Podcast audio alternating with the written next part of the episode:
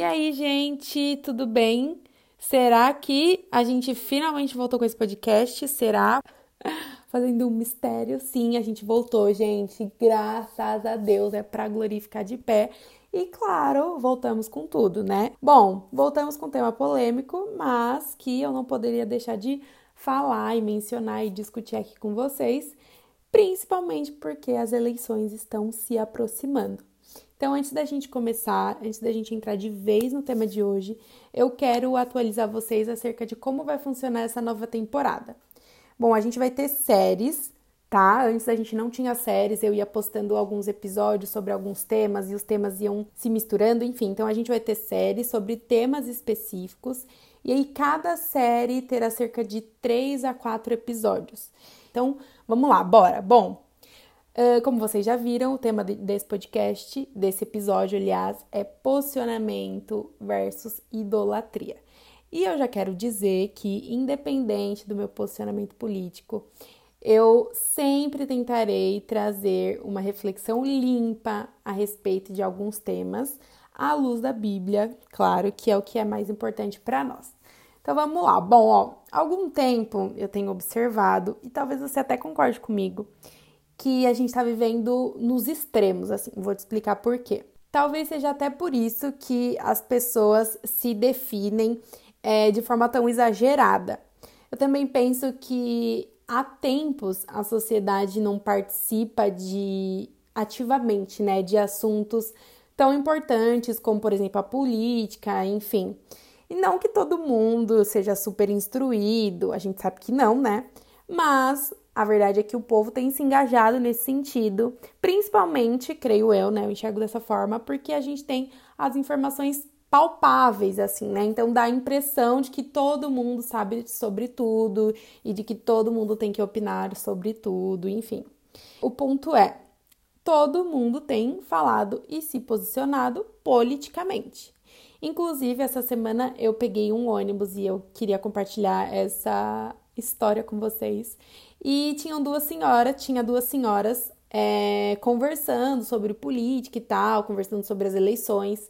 E aí uma era a favor de um candidato X e a outra era contra esse candidato X. E aí a outra era a favor de outro, que a outra também era contra. Enfim, dá para vocês imaginarem esse cenário.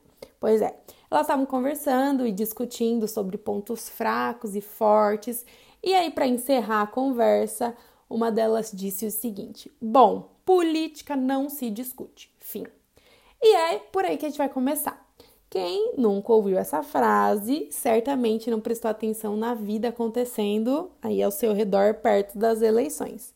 Então, a gente sempre consegue enxergar que na tentativa de evitar discussão, debate ou em alguns casos se isentar, né, permanecer neutro ali, essa era a frase que todo mundo usava: política não se discute. Hoje em dia a gente raramente ouve essa frase e até por isso que ela me chamou a atenção quando eu ouvi.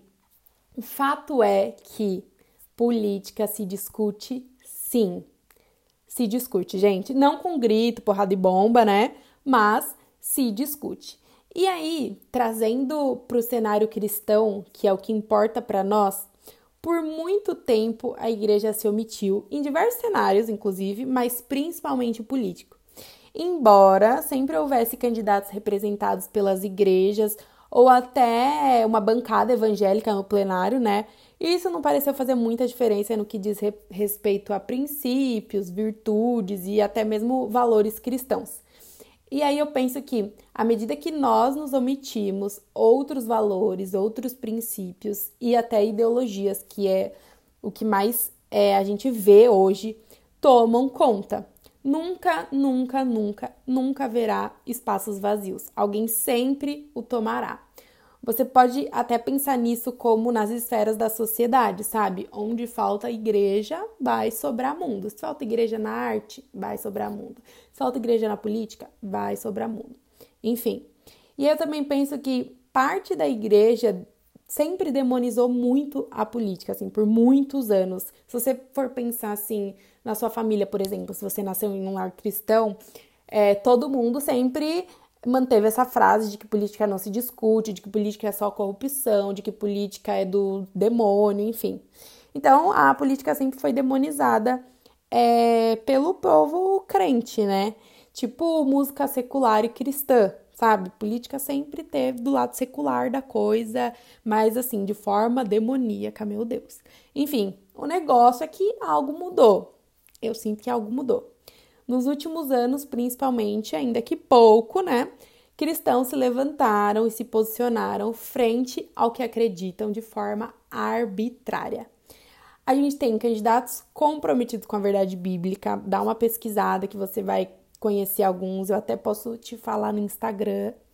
Uh, pessoas influentes também nas redes sociais que não escondem os seus ideais e falam a verdade bíblica sem medo das pessoas, enfim. E também as pessoas comuns, assim como eu e você, os nossos pais, fazendo isso no dia a dia. E glória a Deus, glória a Deus por isso.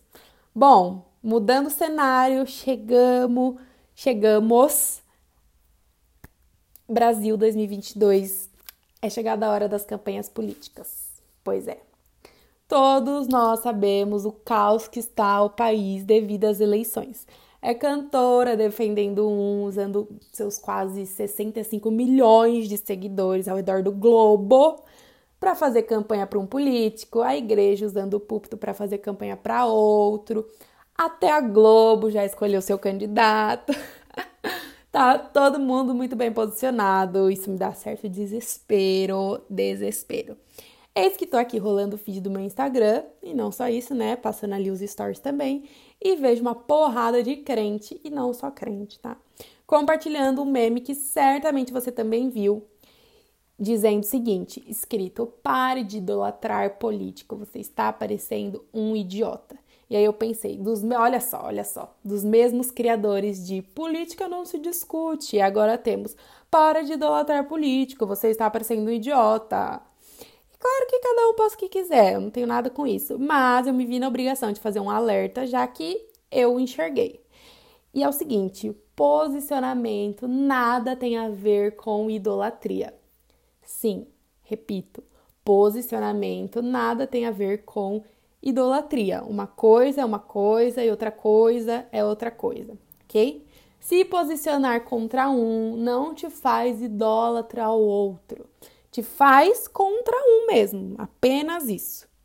Então, é preciso tomar cuidado para não ficar neutro quando a situação que é emergente pede posicionamento, a fim de equivocadamente não ser idólatra. Então, olha, eu vou permanecer neutro aqui porque quem está se posicionando está sendo muito idólatra ao outro candidato.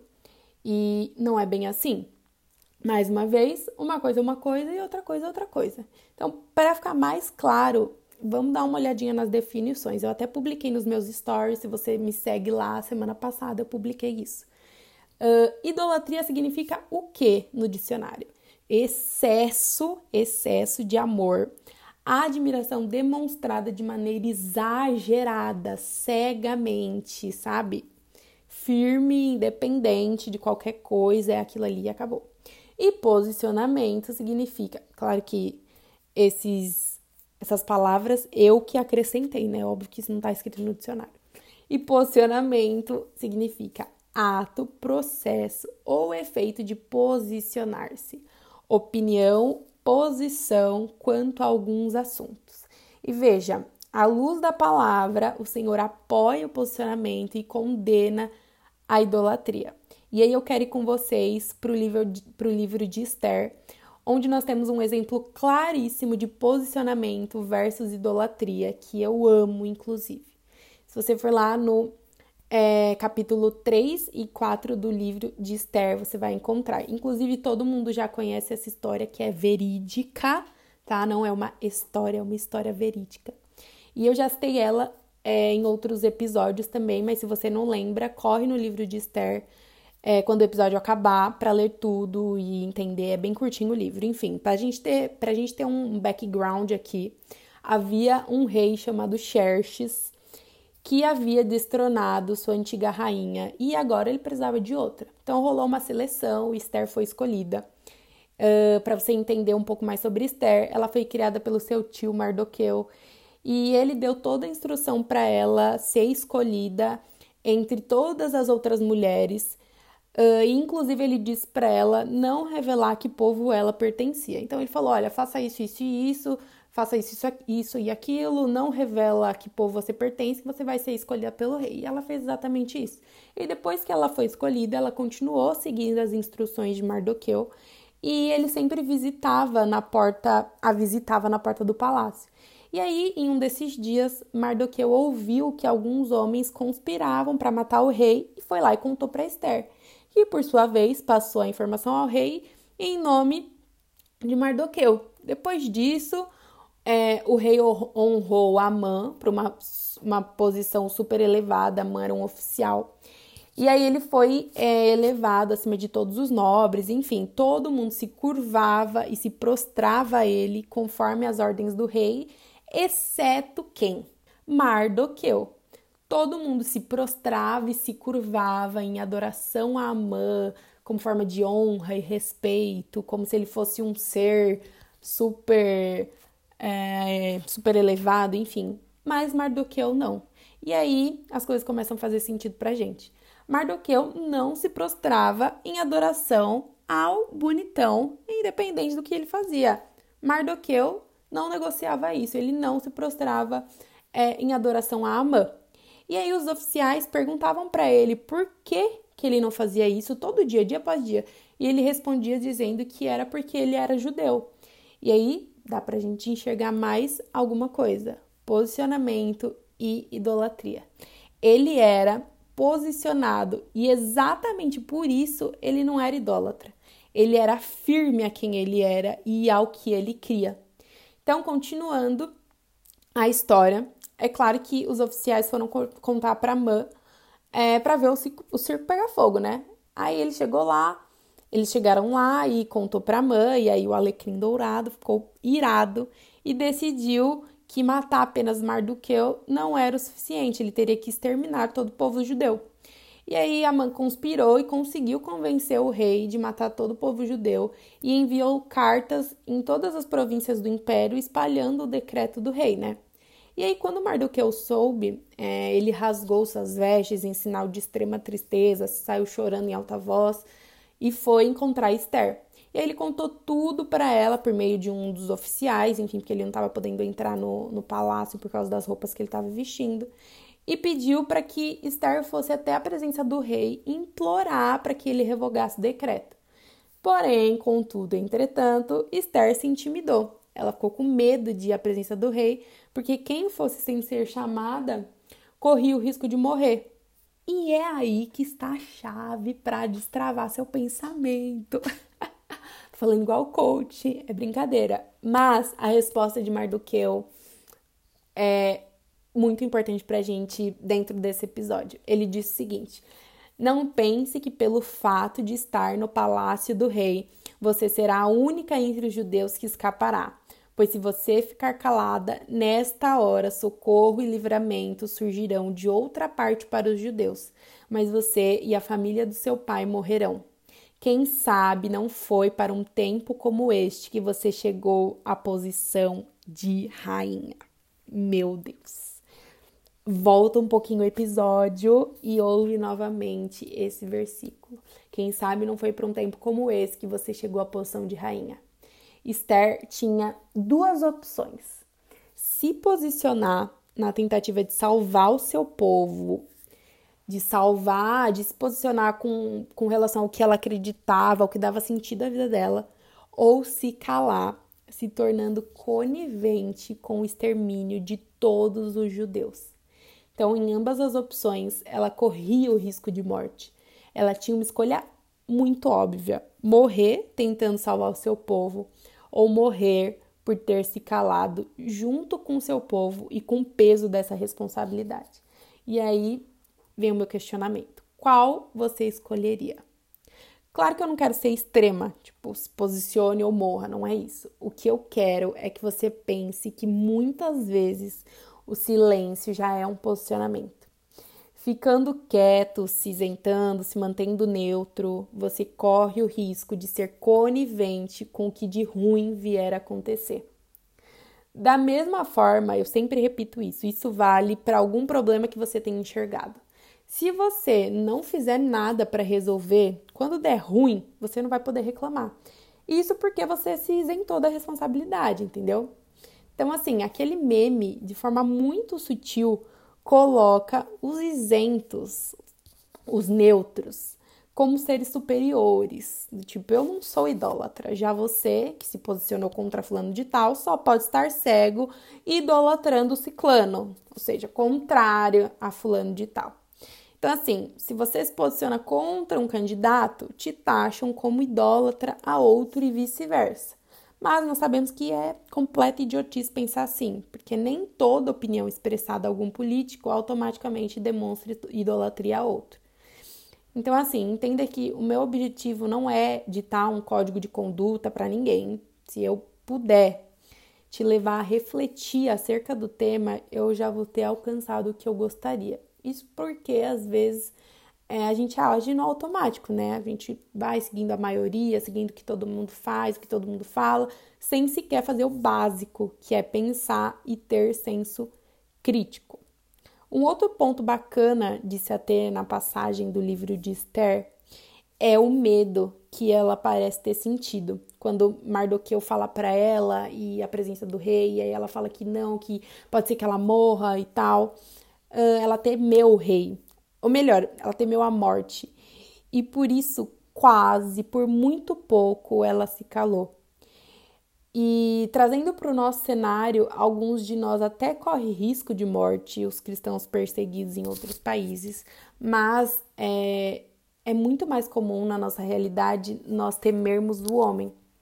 Na Bíblia tem diversos versículos falando sobre o temor dos homens, mas eu escolhi Salmo 56, do versículo 3 e 4, para trazer aqui para vocês e diz o seguinte: Mas, quando estiver com medo, confiarei em ti, em Deus, cuja palavra eu louvo, em Deus eu confio e não temerei, não temerei.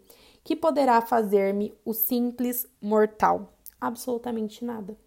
Absolutamente nada, porque é, nós confiamos em Deus e por isso nós não tememos.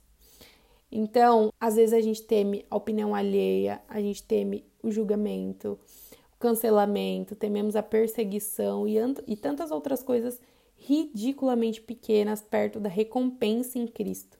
Outro dia eu estava ouvindo uma pregação e eu não me lembro muito bem agora qual era, mas me veio um senso de urgência muito grande que eu parei e pensei: peraí, por que, que eu tenho medo, receio, vergonha, seja lá o que for, de falar sobre o que eu acredito, de pregar o que eu, creio, enquanto pessoas que defendem coisas horríveis e abomináveis, tipo aborto, não tem? Por que, que eu tenho e essas pessoas não? E eu compartilhei com alguns amigos e eu decidi que, que já chega. Que eu não ia mais me deixar intimidar, que eu não ia mais sentir medo de falar sobre aquilo que eu creio, de, falar sobre Jesus. Eu penso que nós não podemos nos calar em um tempo como esse. Claro que eu não estou falando para você falar sobre política ou sobre ou contra o feminismo, que é o que eu faço, não é isso. O que eu quero dizer é que o evangelho precisa ser pregado.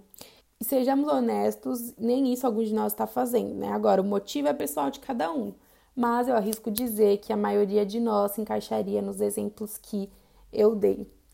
Então, não se deixe intimidar, não se deixe. Eu li uma frase da Pietra Bertolazzi, não sei se vocês conhecem, mas cabe uma pesquisa uh, que faz muito sentido com o que nós estamos falando aqui. Ela diz o seguinte: o cristão deve falar de política sim, para que amanhã não sejamos proibidos de falar sobre Jesus. Parece extremo, né? Mas não é. Não é extremo de forma alguma. Então, mais uma vez, o meu objetivo aqui não é um chamado à, à neutralidade ou ao fanatismo político, porque acredite, também há fanatismo do nosso lado, se eu puder colocar assim, né? Não é nada disso, não é definir é um código de conduta, é apenas fazer com que você pare e pense no que você tem feito, ou melhor, no que você não tem feito. E aí você Converse com Deus, com o Espírito Santo e entenda o que é que você precisa fazer, como você deve se posicionar. Não fazer o que a Laís está dizendo, mas fazer o que Deus está mandando você fazer. o que Deus está dizendo que você tem que fazer, o que a palavra, ou melhor, o que a palavra de Deus diz que você tem que fazer. Porque a palavra de Deus é a voz de Deus, é o que ele tem a dizer acerca de todo e qualquer tempo, de toda e qualquer realidade, de toda e qualquer situação. Tá bom? Então pensem, por favor, pensem. E depois disso, ajam. E é isso. É isso que eu tenho para compartilhar com vocês nesse nosso primeiro episódio de volta, é, depois de mais de um ano sem episódios. Olha isso, meu Deus, foi muito tempo. Estava com saudade, ansiosa para voltar. Uh, se você tiver algo para compartilhar comigo, me envie uma mensagem lá no Instagram que a gente pode bater um papo a respeito, tá bom? Fiquem com Deus, um beijo e até o próximo.